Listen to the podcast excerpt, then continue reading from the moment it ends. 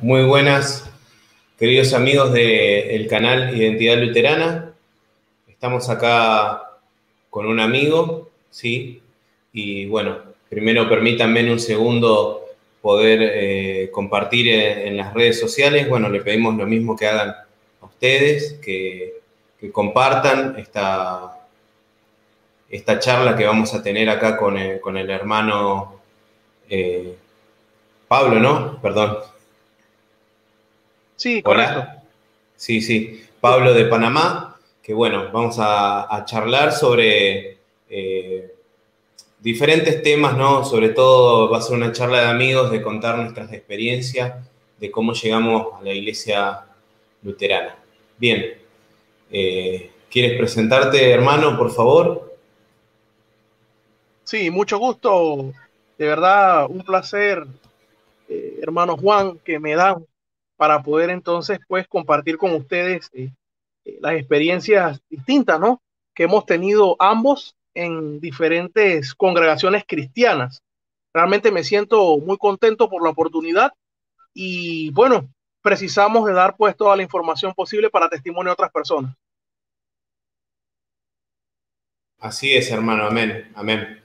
Eh, bueno, eh, si hay algo que, nos pasó ¿no? a, ambos, creo que, que, ha sido eso, ¿no? El, después el deber de, contarle a los demás, ¿no? Porque muchos se sorprenden, ¿no? Dice, ¿qué, qué, cuál fue tu decisión, ¿no? Por, el cambio a, digamos, a transitar a pasar a la iglesia luterana, ¿no? Y esto, por eso es muy importante que nosotros por ahí lo, contemos y, y también, a ver, sirve no tanto como testimonio también para otros hermanos de otra denominación, sino también para los hermanos que, son luteranos y bueno, eh, de alguna manera eh, también para valorar ¿no? lo que es las confesiones de fe y demás cosas.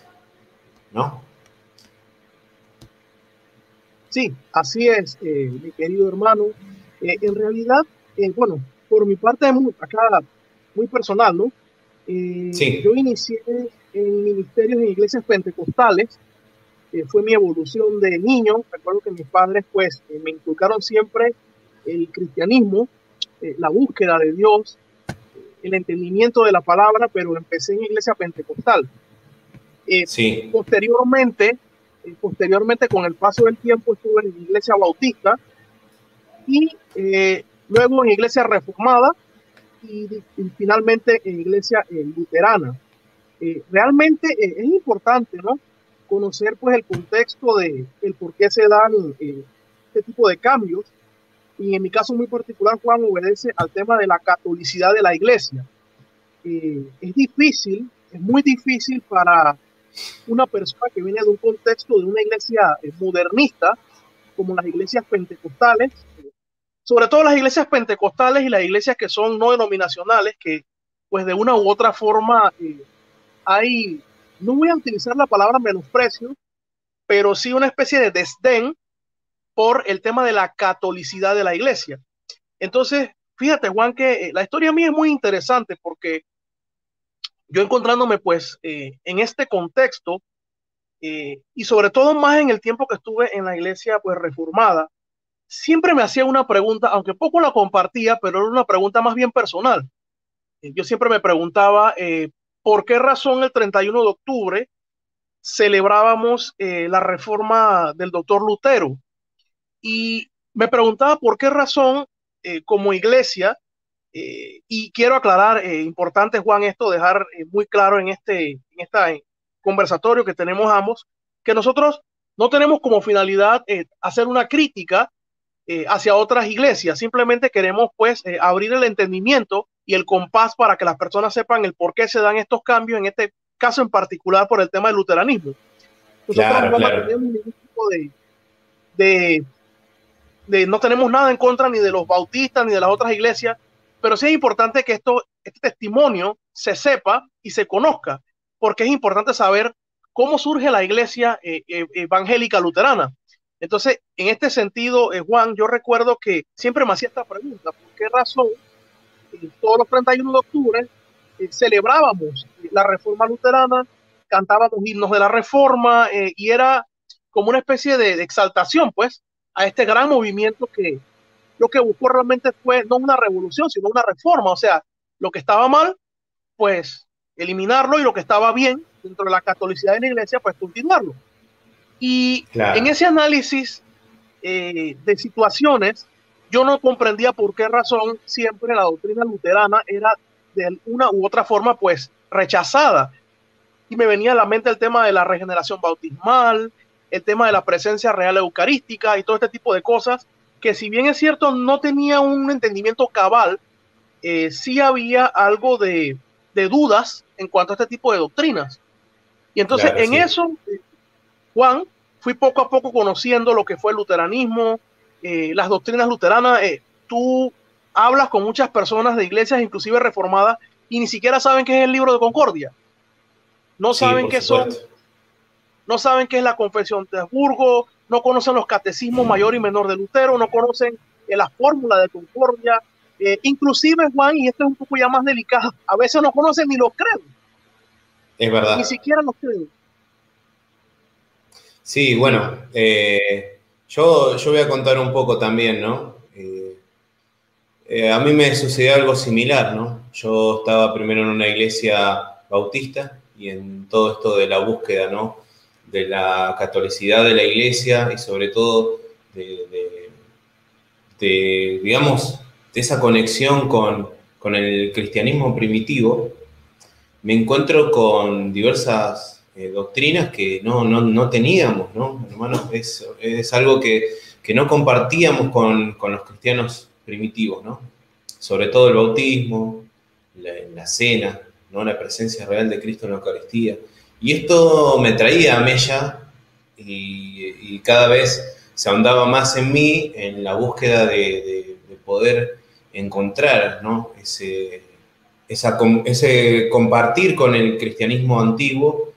Entonces, eh, al principio, bueno, eh, fue muy costoso para mí, por ejemplo, para mi parte, porque prácticamente estaba, estaba nublado, ¿no? Porque no conocía nada del luteranismo más que, eh, como decís vos, hermano, por ahí yo conocía lo que eran 95 tesis, que todos conocemos, después la cautividad babilónica de la iglesia y la voluntad determinada, eh, o la esclavitud de la voluntad, como, como en algunas traducciones hay. Entonces, estaba, no conocía el luteranismo, ¿no? No conocía. Y bueno, y, de esto también nace este deseo, ¿no? De crear esta página que se llama Identidad Luterana. Y bueno, eh, primero, bueno, habló nuestro pastor, bueno, el pastor de mi iglesia, ¿no? Yo hablo eh, de mi iglesia, el pastor Enio Cieves, eh, en el cual, bueno, hizo una entrevista de qué es el luteranismo. Y bueno, la verdad que, bueno, esa es la idea, ¿no? Aparte de que no hay demasiado material o no hay este tipo de charlas para algún tipo de hermano y por ahí no, no, no conocen, ¿no? Del luteranismo. Bueno, esta, es una de, la, de, los principios que motivan a hacer este canal y por eso, bueno, quería invitar también al hermano, ¿no? Porque, a ver, no solamente por ahí la experiencia puede ser de los pastores o de de algunos hermanos de la iglesia, sino también de laicos que han vivido toda esta situación, ¿no? de, por ahí ese cambio y de buscar esa realidad de, lo que era el cristianismo primitivo y encontrarse hoy con, el luteranismo, ¿no? Sí, así es, Juan. Y, de hecho, eh, fíjate, Juan, que es importante una cosa, eh, que es lo que yo siento que ha pasado con muchas iglesias hoy en día, que es que han interpuesto su razón por encima de cosas que simplemente debemos creer por fe porque así el Señor lo dijo. Y de eso se basaba inclusive el cristianismo, el cristianismo histórico. O sea, ¿cómo tú concilias tu razón con el hecho de que hay cosas que debemos creer por fe?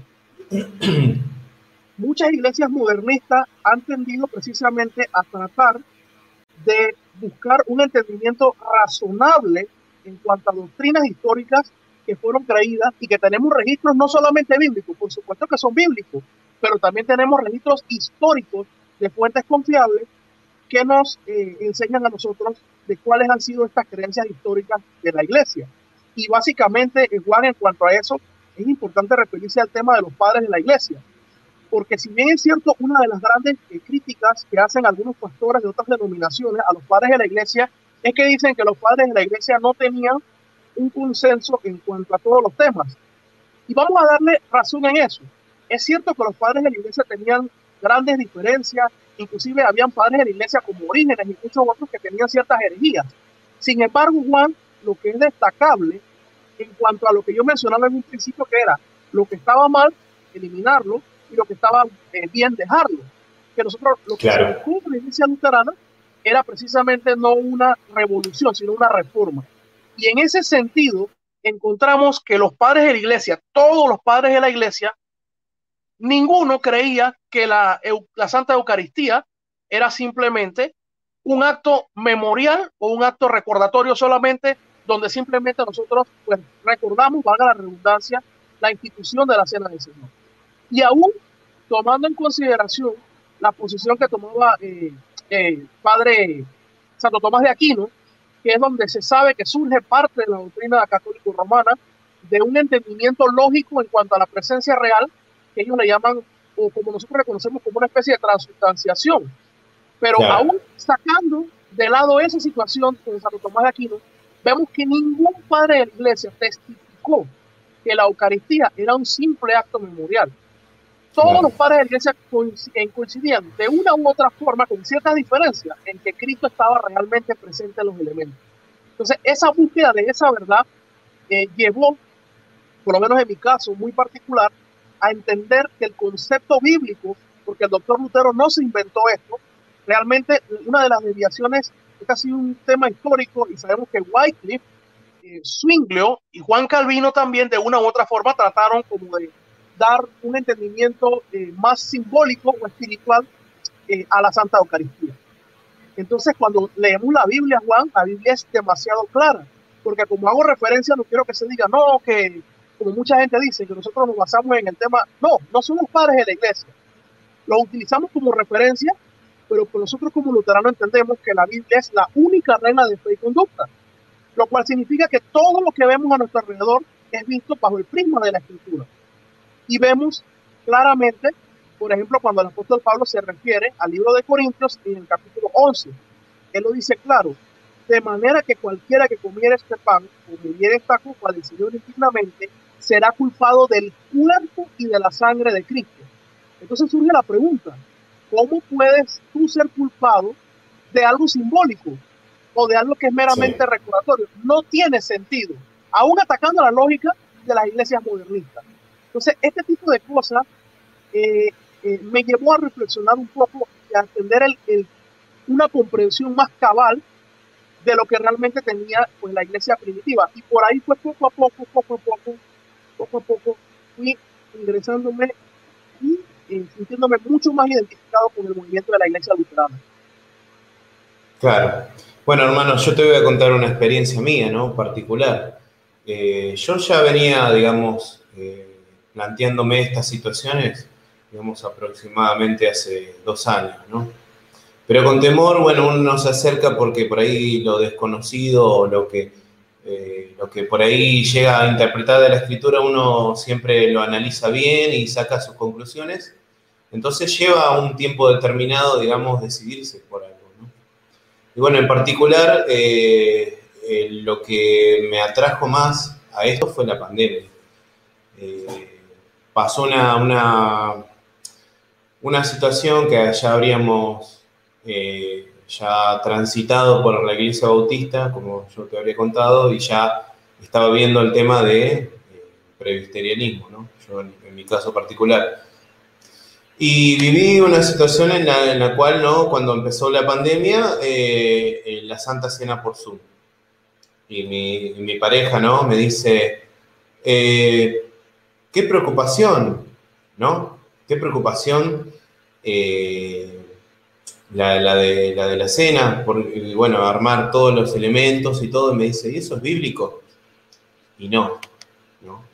Ahí es donde, digamos, uno, para explicarle la situación, yo tuve que agarrar y recurrir a las escrituras, a profundizar más, y ahí es donde cuando lees, ¿no? Que dice, esto es mi cuerpo, como habrías referido vos, eh, si fuera un simple símbolo, no tendría una condenación, ¿no?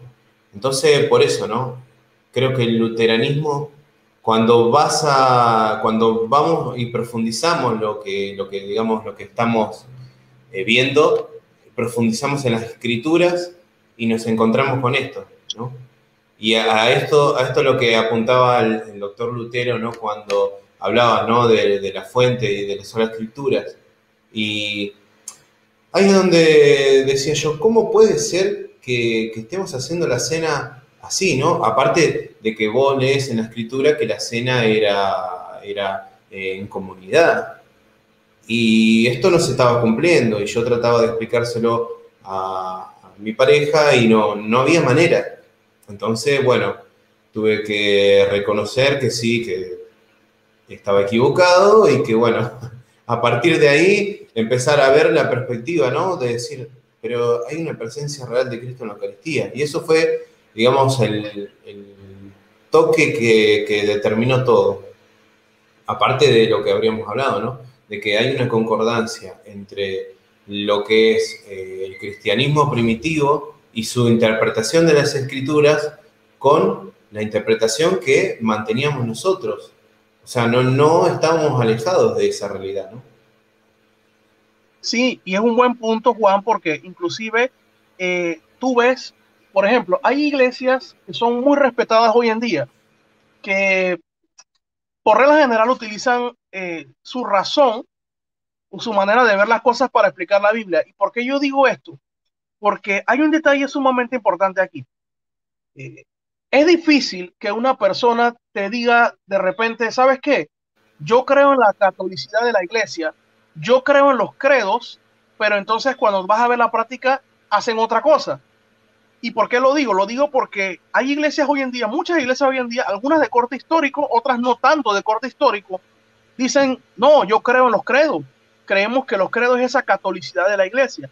Y es importante que la gente entienda, ¿no? Cuando nos referimos a catolicidad, no nos referimos directamente a la iglesia católica romana, sino que hablamos a esa universalidad de la iglesia y para nosotros, pues los que somos luteranos entendemos que los credos, antes del gran cisma de la Iglesia Católica, tuvo la división que se le llamó como el gran cisma, todos los credos que eran aceptados por la Iglesia en universalidad o en catolicidad forman parte de la hermenéutica luterana.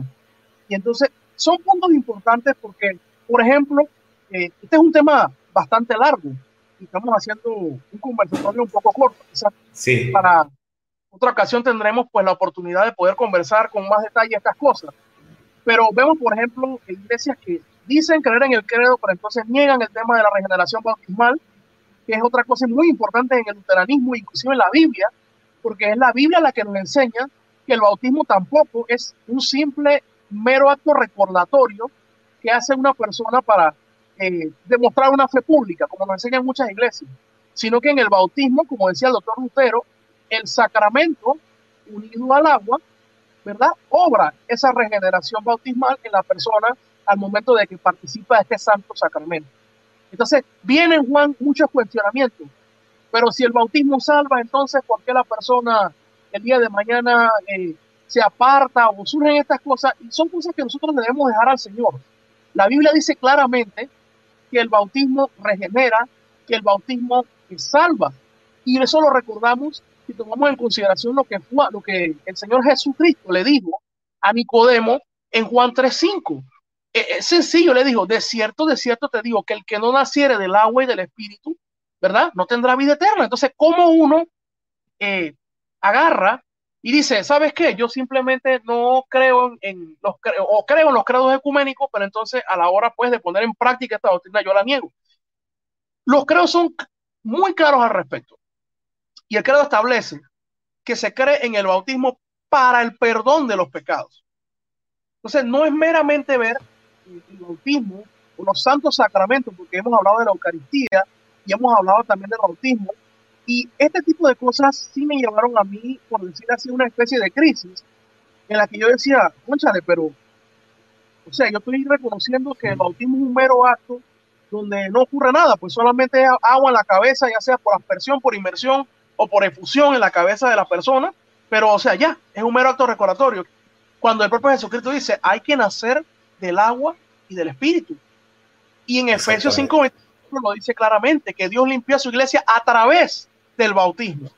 Entonces, ¿cómo yo niego una realidad como esta, que me la enseña la escritura, para yo poner mi razón y mi fe por encima de eso? O sea, uno puede reconocer las diferencias, Juan, pero el problema está en la incompatibilidad. Ahora, ¿por qué yo digo esto? Porque una cosa son las diferencias y otra cosa son las inconsistencias. ¿Qué sucede ahí? Por ejemplo, eh, cuando yo me refiero a inconsistencias, me refiero a que tú puedes tener, tener tu doctrina diferente del cristianismo histórico. Y en eso lo entendemos muy bien. Pero surge otra pregunta en todo esto. ¿Y cuál sería? ¿Cómo yo puedo decir que creo en un credo y luego negarlo? Y eso es lo que ocurre aquí. Entonces vemos, Juan, este gran problema que existe eh, en las iglesias modernistas, en algunas, en otras iglesias que, como hemos dicho, importante esto, no estamos atacando a ninguna iglesia, no buscamos generar eh, conflictos de esta índole, sino que las personas simplemente analicen y entiendan que lo que están creyendo no es consono con la catolicidad del cristianismo. Es básicamente eso. Y fue esa realidad, Juan, la que me llevó a entender a mí esta verdad, pues que estoy manifestándote en este momento. Bueno, te voy a leer un poco los, los, los comentarios que están llegando, que son muy buenos. Acá tenemos el de Mariano, un amigo, dice bendiciones.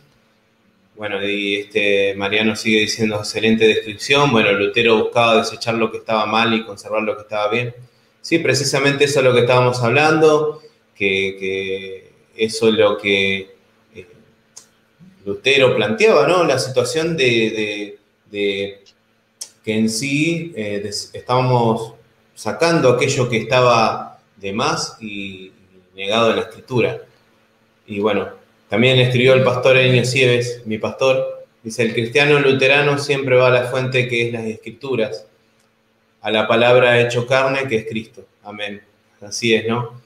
Hermano, precisamente ese es el punto. Bueno, eh, bueno, tenemos una pregunta de Aarón Ahumada que dice, en Apocalipsis 3.20 dice Cristo, al que tendiere mi llamado, yo entraré a él y cenaré con él.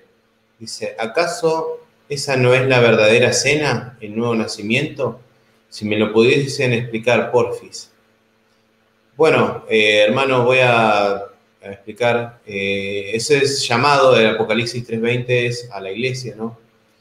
Eh, y bueno, habla precisamente de que él iba a tener una comunión con esa iglesia si lo invitaba.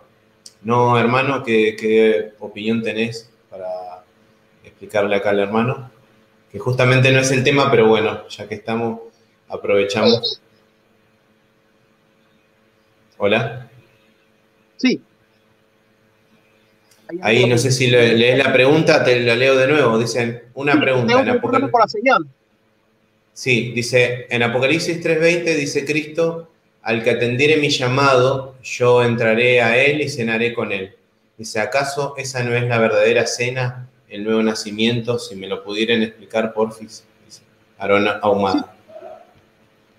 Sí, claro, entiendo la duda eh, de esta persona, pues, que cita Apocalipsis 3.20, pero tenemos que entender que eh, es un contexto, un pasaje donde se está refiriendo a la iglesia.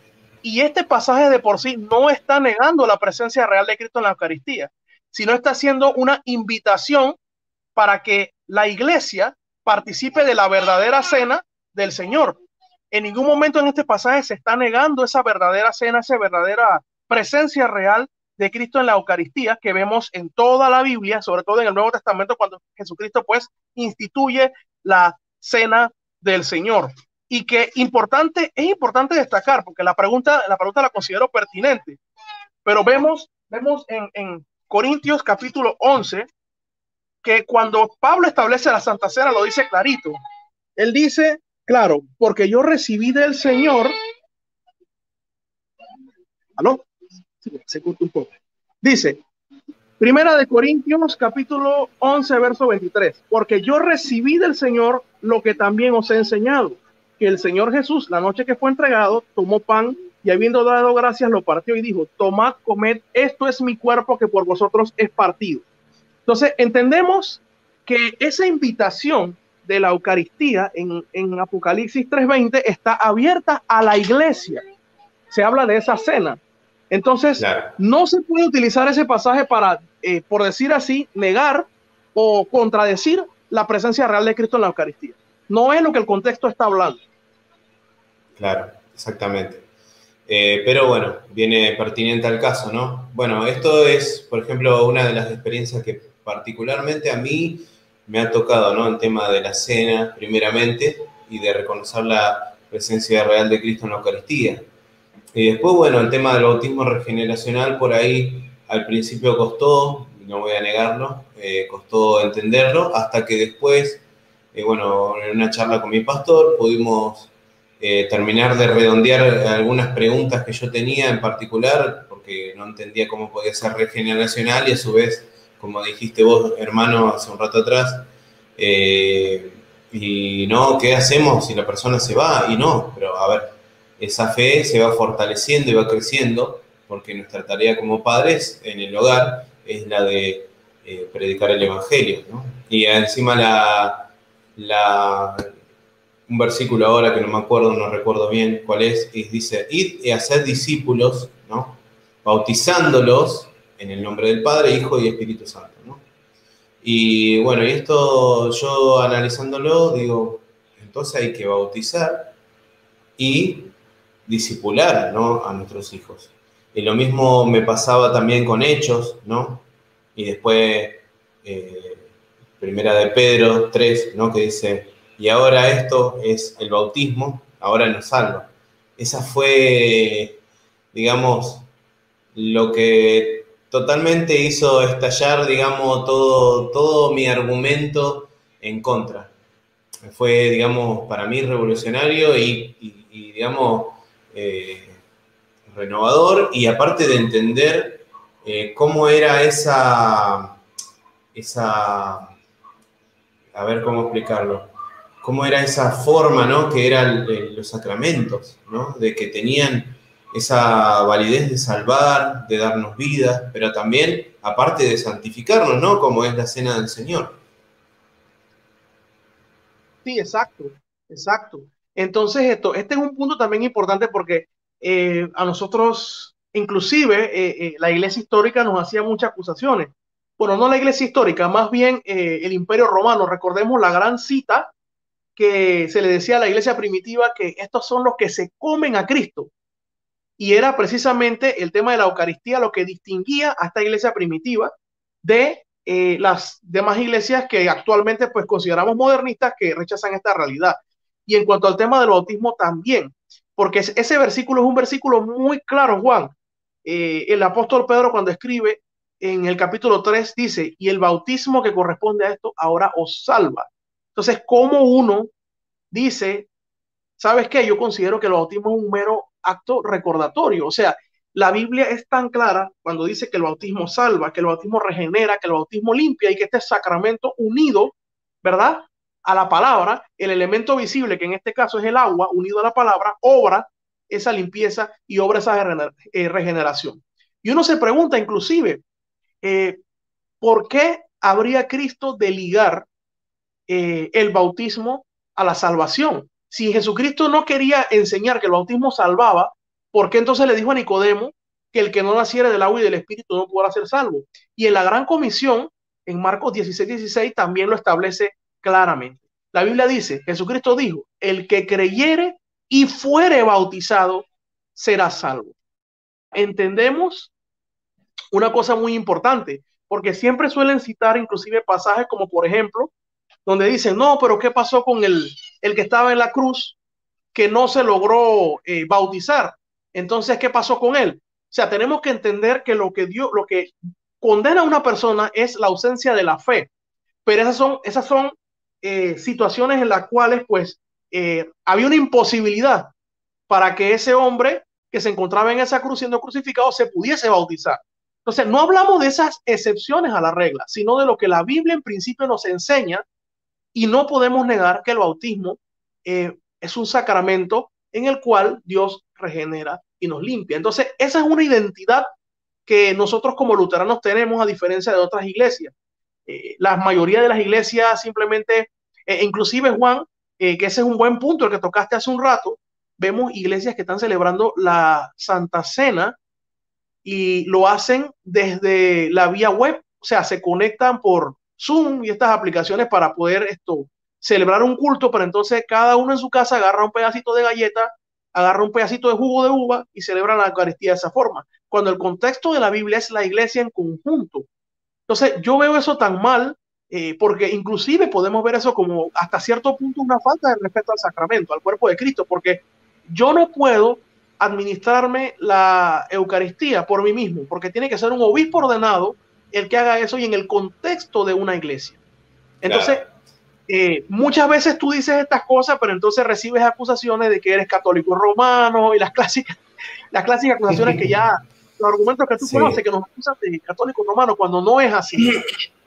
Entonces, es un viaje interesante, es un viaje interesante porque eh, son cosas eh, que, pues lo digo, realmente algo triste, porque es lamentable que la gran mayoría de las iglesias actuales no reconozcan estas doctrinas. E inclusive hay otras iglesias que llevan el título de recordando las doctrinas olvidadas, cuando las doctrinas olvidadas son estas que hemos nosotros conversado.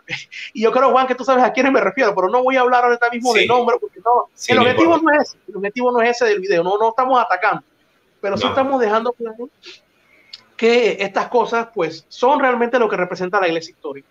Eh, es un poco difícil también el conseguir material luterano en español, la gran mayoría pues, está en inglés, en alemán y en otras, inclusive en, en el portugués hay más material, pero el que realmente quiere investigar tiene la información a su alcance. Claro, ese, ese es uno de los problemas que también planteábamos, ¿no? Eh, cuando uno llega a la iglesia luterana, de que no hay demasiado material en español y eso también es, es un inconveniente, ¿no? Por, esto, por eso esta charla, por eso eh, vamos a, digamos, de alguna manera, de, por, por, ejemplo, de mi parte, a, hacer evangelismo. Eh, estamos tratando de, explicarle a la gente lo que es nuestra doctrina, ¿no? Siempre eh, teniendo como base, ¿no? Que es nuestra, la escritura, ese, ese, es nuestra base, ¿no? Siempre Lutero lo remarcaba, ¿no? Si no me convencen a través de la escritura, no, no voy a retractarme de lo que dije o de lo que estoy diciendo, ¿no? Entonces es muy importante remarcar esto. Eh, acá apareció una pregunta, ¿no? De Elisa, dice, hola desde Brasil, buena hermana Elisa Burla Marqui, eh, dice, ¿por qué en la iglesia luterana algunas hay diáconos mujeres? Pero la Biblia no permite, no habla en eso. Bueno, hermana, eh, sí la Biblia habla de, algunas eh, diaconisas, sí, pero no habla de eh, un pastorado femenino, ¿sí? Así que no, no, sé, esto depende igual también que en, en, algún otro momento también otro lo va a hablar sobre las diferentes ramas que hay dentro del luteranismo. Acá tenemos un saludo de Leonardo Jesús Mendoza, es un saludo a todos. Y acá Mariano, eh, mi amigo Mariano, dice, hola Elisa, las iglesias luteranas permiten pastores mujeres, los no, perdón, las iglesias luteranas que permiten pastores mujeres pertenecen a un ala liberal, que va, va, no solo en contra de la doctrina de Lutero, sino que va en contra de la escritura. La Biblia no prohíbe diáconos. Bien. Bueno, hermano, como seguíamos hablando, eh, Acá el, pastor también habla, ¿no? Diaconisa no es, pastor, hay diaconisas como Febe, ¿no? Dice Romanos 16.1. Eh, sí, eso es lo que intentaba decir. Bueno. Eh, hay una confusión también con ese tema, porque en realidad eh, eh, es como tú señalas, Juan, el pastorado femenino es una cosa, el diaconado es otra. Y aunque en Romanos 16 se nos habla de, de Febe, en tal caso la mujer que tuviese una, eh, por decir así, una función de, de diaconisa en la iglesia, no sería una pastora ni una persona que ejerza el obispado como lo, hace un hombre. Es cierto que hay iglesias luteranas que tienen obispas y todo lo demás. Bueno, si se puede utilizar ese término obispa, porque eso en la Biblia no existe, son eh, iglesias luteranas de corte liberal. Y eso es importante dejarlo bien claro aquí. Nosotros somos luteranos confesionales. Nosotros eh, aceptamos las confesiones luteranas como nuestra doctrina y nosotros sabemos claramente que no se permite el pastorado femenino. Y porque esa es otra cosa, Juan, que también muchas personas de otras iglesias me han hecho esa pregunta, me han preguntado, oiga, pero ustedes eh, aprueban el matrimonio igualitario, ustedes ordenan presbíteras a los ministerios y todo esto. Y dejamos claro aquí que no. Nosotros somos de una iglesia luterana confesional. Nosotros no ordenamos presbíteras, ni permitimos, ni estamos de acuerdo con la ordenación de mujeres al pastorado. Tampoco permitimos eh, esta clase de cosas como el matrimonio igualitario, que son contrarias a la Biblia, o el aborto. Estamos en total en contra de todo eso. Claro, hermano. Bueno, eh, vos sabés que yo tuve una experiencia cuando empecé a buscar, por ejemplo, eh, vos venís del mismo lugar, así que vos entendés. Cuando uno empieza a buscar lo que eran las iglesias de la Reforma, iglesias históricas, yo me topé con una iglesia luterana, eh, no voy a dar nombre, no voy a decir qué iglesia, y no es tampoco, por ejemplo, en Argentina de la Hiela, sino que es de otra, de la Hielu, si no me equivoco, es del ala liberal, eh, que había carteles que hablaban, vamos a la diversidad, unámonos, eh, y mostraban dos hombres besándose en fotos, una cosa así. Entonces yo tenía un concepto de la iglesia luterana que era totalmente diferente a la que encuentro hoy en día, ¿no? Pero ¿qué pasa? Porque yo desconocía, por eso eh, yo digo que a veces es muy importante para aquel, ¿no? Si hay algún hermano que, que está eh, viendo este video que todavía no se decide o que está buscando de la iglesia luterana, que pueda eh, analizar un poco más ¿no? y investigar, porque, por ejemplo, en la iglesia acá, va, en lo que es Argentina, tenemos eh, dos, dos, ramas, ¿no? Y está la hiela y está la hielo, y después creo que, si no me equivoco, hay, hay una que es una mezcla de ambas, va, de ambas no, de, de el calvinismo con, con, el luteranismo, que creo que es la iglesia bíblica de Río de la Plata, no, no sabía decir bien. Pero bueno, estas cuestiones nos diferencian. No, no somos iguales. Entonces, por ahí ese siempre es el, prejuzgamiento que te hacen. No, no, la iglesia luterana hoy es abierta y es cualquier cosa. No, no, no. La iglesia luterana confesional eh, continúa, ¿no? Y seguimos, eh, ¿no? Predicando el evangelio y siguiendo la, eh, no solamente las confesiones de fe, ¿no? Antes yo creo que es remarcable, ¿no? Siempre decir que la palabra de Dios está sobre todas ellas y nuestras doctrinas salen de ahí, salen de la, la, escritura y se vuelcan en estas confesiones de fe para decir, en esto creemos, confesamos y enseñamos las iglesias luteranas.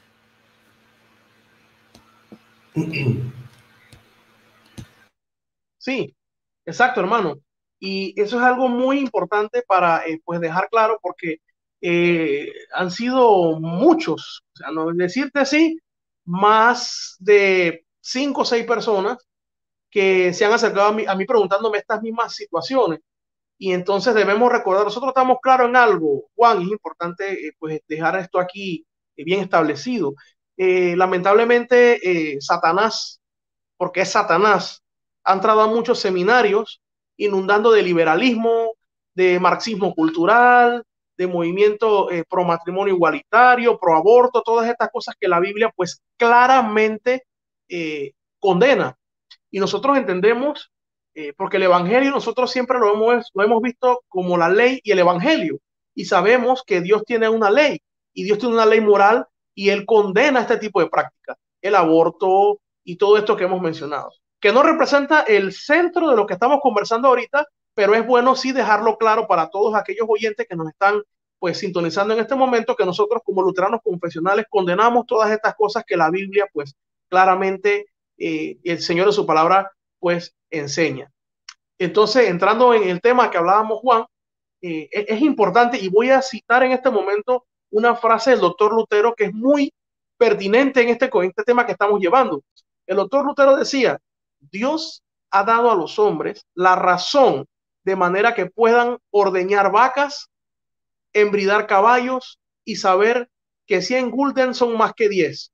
Utilice su sabiduría en estas áreas de la vida, sea un señor y un buen ayudante y use su conocimiento. Pero cuando se refiere a la cuestión de cómo somos salvos en los asuntos celestiales y en asuntos de la fe detenga su razón. Manténgase quieto y escuche y diga, sobre esto no puedo más que actuar. Esto es diferente de los asuntos relatados anteriormente. Refrene su razón, por lo tanto, y diga, yo no entiendo esto, no trataré de comprender o medirlo, sino que mantendré quieto y escucharé, porque esto va más allá de mi habilidad de medir y es incomprensible la razón. El doctor Lutero en ningún momento ha dicho que no tenemos que utilizar nuestra inteligencia o nuestra razón para entender asuntos de fe. Lo que el doctor Lutero está dejando claro es que hay aspectos que tienen que aceptarse por fe, aspectos que nos enseña la escritura que nosotros pues no tenemos eh, una explicación lógica, ¿verdad? En cuanto a situaciones eh, que la Biblia nos enseña. Por ejemplo, cómo nosotros explicamos de una manera, de una manera lógica, porque estoy hablando de lógica aquí, el concepto de la Trinidad. La Trinidad es un gran misterio. Dios es uno, ¿verdad? Todos sabemos que Dios es uno, pero en Él hay tres personas. No podemos decir que son, que porque son tres personas son tres dioses, porque sería triteísmo y es una herejía. Tampoco podemos negar a estas tres personas porque caemos en el unitarismo. Entonces, la Trinidad o la Triunidad es bíblica, es enseñada en los credos y es una doctrina difícil de aceptar en el sentido de que no resulta cuerda para nuestra razón. Pero nosotros no entendemos la Biblia por nuestra razón, sino por cómo Dios nos lo enseña. Y Él nos enseñó el concepto trinitario. Tanto es así que los credos dicen que quien no defienda esta fe no será salvo, porque todo el que niega la eternidad está creyendo en un Dios que no es el Dios de la Biblia. Entonces es importante establecer esto porque eh, muchas veces también, Juan, eh, inclusive se me hizo en, una, en una ocasión una acusación de que yo era una persona que estaba en contra de la razón o que los luteranos no éramos intelectuales o que los luteranos no usábamos la razón. No, sí usamos la razón, pero usamos la razón cuando existen situaciones en las que cual puede aplicarse un pensamiento racional. Pero en cuanto a aspectos de la fe, simplemente hay que callar y aceptar lo que el Señor nos dice. Y este es claro. distintivo de la iglesia luterana. Es creo o no creo, exactamente, como dice la escritura, ¿no? Eh, creemos lo que dice la escritura y eso tenemos que creer. Eh, acá no hay razonamiento, no puede entrar lo que es el escolasticismo o la filosofía, porque ¿qué pasa? Eh, por ejemplo, ¿no? El entendimiento de, que nosotros tenemos con respecto al cuerpo y la sangre de Cristo, a lo que tenemos como la Eucaristía, ¿no? Que muchas veces eh, por ejemplo, la Iglesia Católica, no, pero hay un cambio de sustancias y que la esencia y que por eso el, pan sabe a pan, pero en realidad no es. No, nosotros lo hacemos sencillo, la escritura no ahonda en esos temas y lo que dice, por ejemplo, lo que nosotros creemos es en una unión sacramental entre la palabra y los elementos. Listo, ya está.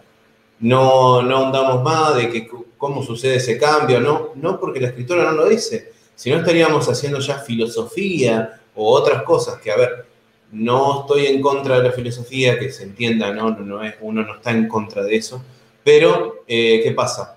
Yo creo que eh, para temas de cuestionamiento de la fe está la escritura, está la escritura y listo, no tenemos eh, que recurrir a fuentes extra bíblicas, en este caso, ¿no? Voy a hablar no, no estoy hablando de idiomas bíblicos y esto, ¿no? Yo estoy hablando de eh, cuestiones eh, precisamente de fe, ¿no? Eh, y en esto quiero dejar claro que, a ver, nadie está en contra de lo que es la razón, como, como has dicho, hermano. Es verdad. Acá tengo una pregunta muy llamativa, ¿no? con respecto a nuestras confesiones, que dice Leonardo Jesús Mendoza. La Iglesia Católica Romana pudo haber adoptado la confesión de Habsburgo sin modificar su estructura eclesiástica, eclesiástica pienso yo.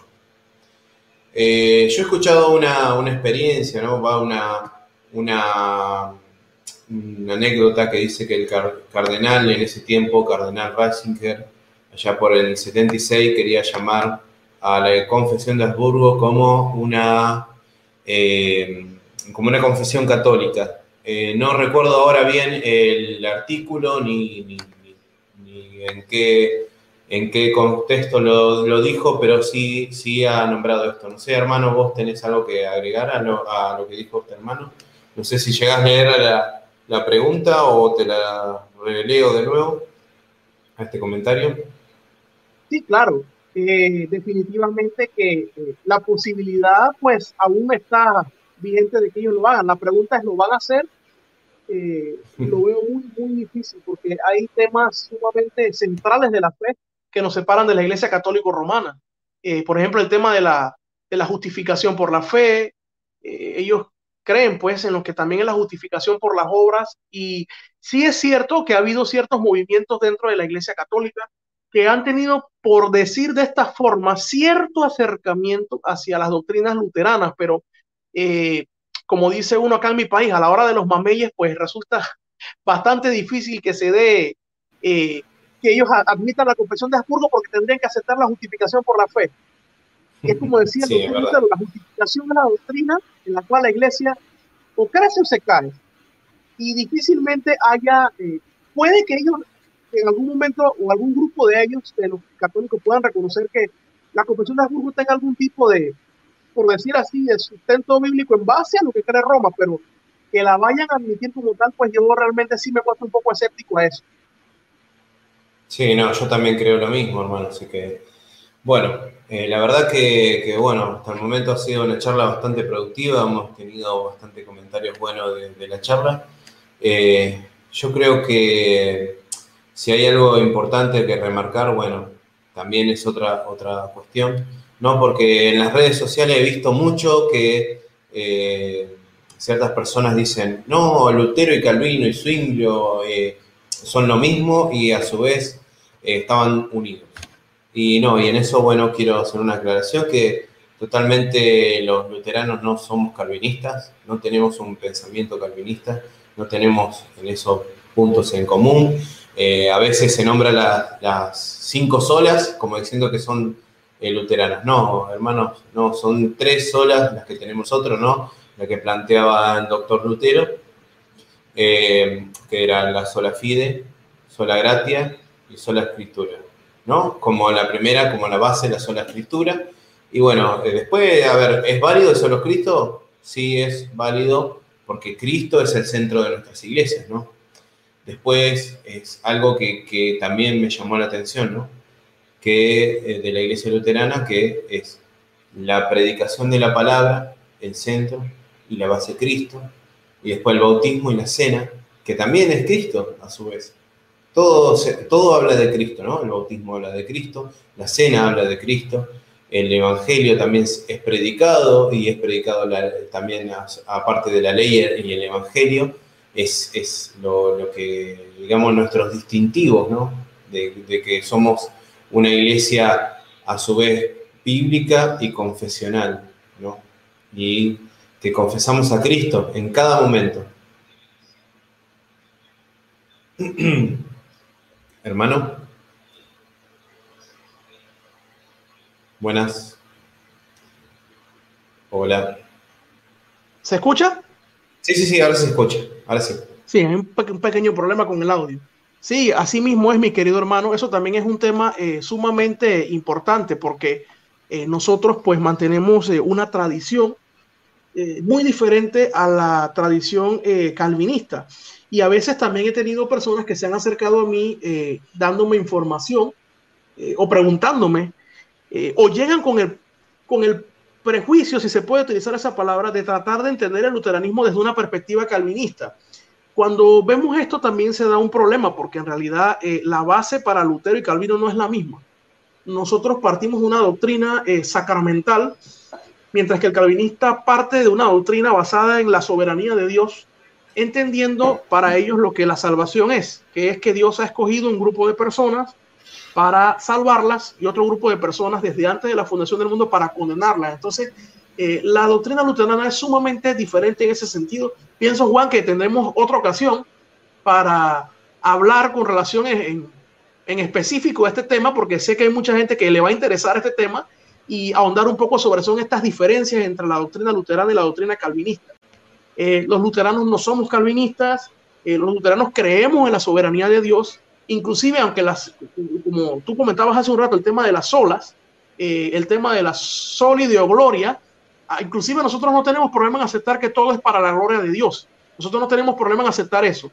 Pero hay puntos importantes que sí existen, pues, eh, estas diferencias. Y si uno estudia un poco más el tema histórico, vamos a entender eh, lo que fue el tema de la variata, que como dije hace un rato, eh, debe formar parte de un, otra charla que tengamos en este tema específico, el tema del criptocalvinismo, que son otras cosas pues, que han surgido dentro del seno de la iglesia luterana y que son importantes también eh, dejarlas claras. en realidad, el, sabemos que el calvinismo tomó, por decir así, una postura intermedia entre la postura singliana y la postura luterana. Para un calvinista, eh, la Eucaristía o la Santa Cena no representa la presencia real de Cristo, sino una presencia más bien espiritual. Eh, y los argumentos pues, del calvinismo ya lo conocemos, ¿no? De que Jesucristo pues, no puede estar en el cielo y a la vez acá. Eh, y este tipo de cosas que buscan un razonamiento más bien basado en la lógica, más no lo que nos enseña la Escritura. Entonces sí es importante ese tema porque muchas personas se han acercado a mí haciéndome preguntas de esta situación y pretenden entender el luteranismo desde una perspectiva calvinista. Errado. Yo insto a todo aquel que quiera conocer el luteranismo que lea el libro de Concordia, que se estudie la confesión de Habsburgo, que estudie la apología de Habsburgo, los catecismos y que estudie el luteranismo desde el luteranismo y no desde otra perspectiva. Acá nosotros tenemos nuestra propia eh, soteriología, que es la doctrina que trata eh, de la salvación y que muchas veces inclusive erróneamente, porque es erróneamente se nos ha llamado que somos arminianos pues, para el que no sabe, el libro de Concordia condena también el, arminianismo. Nosotros no creemos que el hombre tiene algún grado de cooperación con la salvación. La salvación es una obra del Señor, es una obra entera de Dios. La fe la da el Señor, como dice el libro de Efesios. Entonces son temas muy importantes que la gente también debe entender que nosotros pues no somos calvinistas, nosotros somos luteranos. Así es. Nos diferenciamos de tanto del catolicismo y de otras ramas como también del calvinismo. Bueno, acá el pastor Elio Sieves dio la opinión sobre eh, la confesión de Habsburgo y dice, el catolicismo romano no lo aceptó y no lo aceptará. Además, tienen documento oficial que rechaza la confesión de Habsburgo, que se llama Refutatio, sí, esto lo habríamos estudiado, lo habríamos hablado con el pastor. Eh, acá Mariano también dice, eso es fundamental, si la escritura no lo dice, no lo dice y punto. Estas cosas hay que entenderlas por fe y no tratar de meter nuestro propio entendimiento porque no son de interpretación privada. Y claro, y acá él hace ¿no? lo, que dice, lo que dice segunda de Pedro 1.20, ¿no? entendiendo primero esto que ninguna profecía de la escritura es de interpretación privada. Exactamente.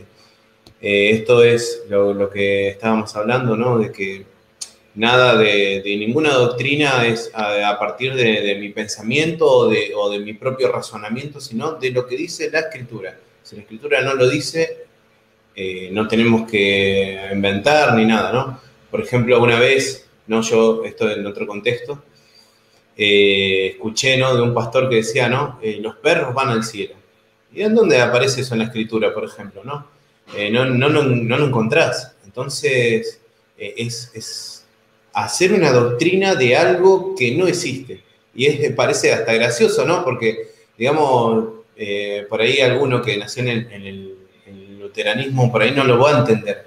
Pero nosotros que por ahí vinimos de esos lugares, sabemos que, hay eso, esos razonamientos así, ¿no? No, porque si Dios dice que nos da todas las cosas y nos dio cosas acá, también nos dará en el cielo. Y de a partir de ahí ya sacan eso para crear una, doctrina, ¿no? Acá hay otro comentario, ¿no? De Leonardo Jesús Mendoza, dice, el calvinismo hizo una desconstrucción de la eclesiología y los sacramentos. Bueno, hermano, ¿qué puedes decir de, de lo que acá acaba de comentar Leonardo? Sí, ¿se escucha? Sí. Eh, sí, ok. Eh, sí, ese es un buen, un buen punto eh, lo, que dice, lo que dice el hermano. Y en cuanto a la teología sacramental, pues sí, como hemos explicado pues hace un rato, sí hubo una desviación en cuanto al tema del bautismo y, y, la, y la Santa Cena. Y nosotros entendemos claramente de que el bautismo es más que un acto conmemorativo en el cual simplemente de manera pública una persona participa de este santo sacramento para efecto de por decir así, eh, probar su fe ante el público. Nosotros sabemos que en el bautismo hay salvación, lo vemos como el apóstol Pedro lo dice, que el bautismo salva, vemos en Efesios 5:26, en Juan 3.5 y en Marcos 16, 16 vemos cómo claramente el bautismo es mucho más que eso.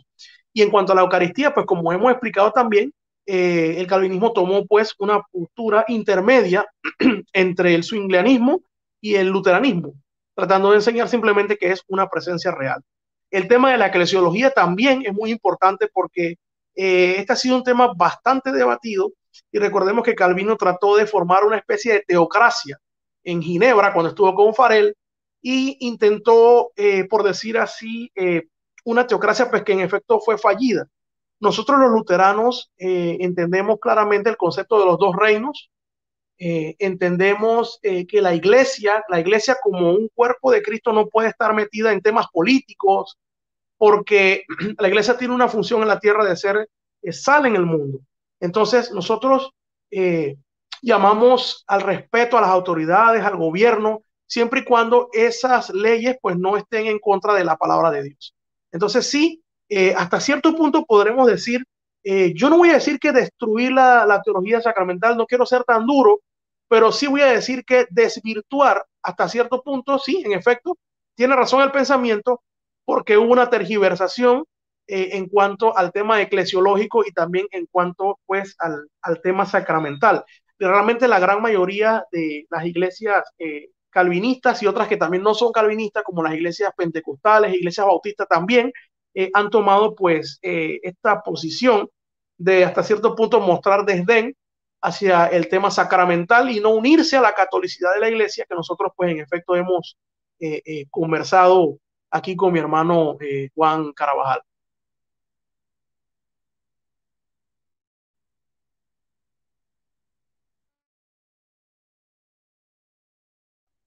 Eh, si puedes ver el tema del micrófono, Juan, porque no se escucha. El micrófono, sí. Ahora está. Bueno, decía, ¿no? Eh, que estamos en 57 minutos de, de, la charla. La verdad que ha sido una charla bastante productiva y siempre charlamos acá con el hermano, así que la verdad que, bueno, eh, esto ha sido muy productivo y eh, le pedimos que compartan en, sus, redes sociales, también la página, ¿no? Identidad Luterana, estamos en YouTube, estamos también en lo que sería Facebook, Instagram y en Spotify, ¿no? Esta charla después va a ser subida en forma de podcast y eh, lo que le pedimos es que no tenga paciencia, ¿no? Porque de a, medida que va pasando el tiempo, vamos mejorando el material y vamos viendo también qué, medios usar, porque esto es nuevo para mí, aparte la tecnología no es lo mío, pero bueno, eh, lo que queremos hacer es servir a Dios, ¿no? Predicar el Evangelio bíblico y también eh, exponer lo que es la, doctrina luterana, ¿no? La sana doctrina dentro de digamos, de, las redes sociales. Así que bueno, hermano, te, mando un saludo muy grande. Eh, ¿Querés dirigirnos en oración para terminar la, charla y, cortaríamos? Sí, cómo no. Eh, amantísimo Padre Celestial, eh, te bendecimos, te glorificamos en esta hora. Te damos gracias por la oportunidad que nos has dado, pues, de poder compartir, Señor, estas enseñanzas. Te pedimos, Padre, que tú ilumines a todo aquel, Señor, que está en duda. Y te pido, Señor, claramente, Dios mío, que nos ayudes también a nosotros para crecer en tu fe y poder compartirla. En el nombre de tu amado Jesucristo. Amén. Bueno, amén. Eh, bueno, gracias hermanos, eh, a todos los que se conectaron, a todos nuestros suscriptores. Eh, como volví a repetir, le pedimos que, sigan predicando de la palabra de Dios, también de, compartiendo estos, estos videos, podcasts y demás publicaciones que estamos haciendo para la página, para crecimiento no solamente nuestro, ¿no? sino de nuestra iglesia. Bueno, que el Señor les bendiga y les guarda todo. Así que nos vemos hasta la próxima.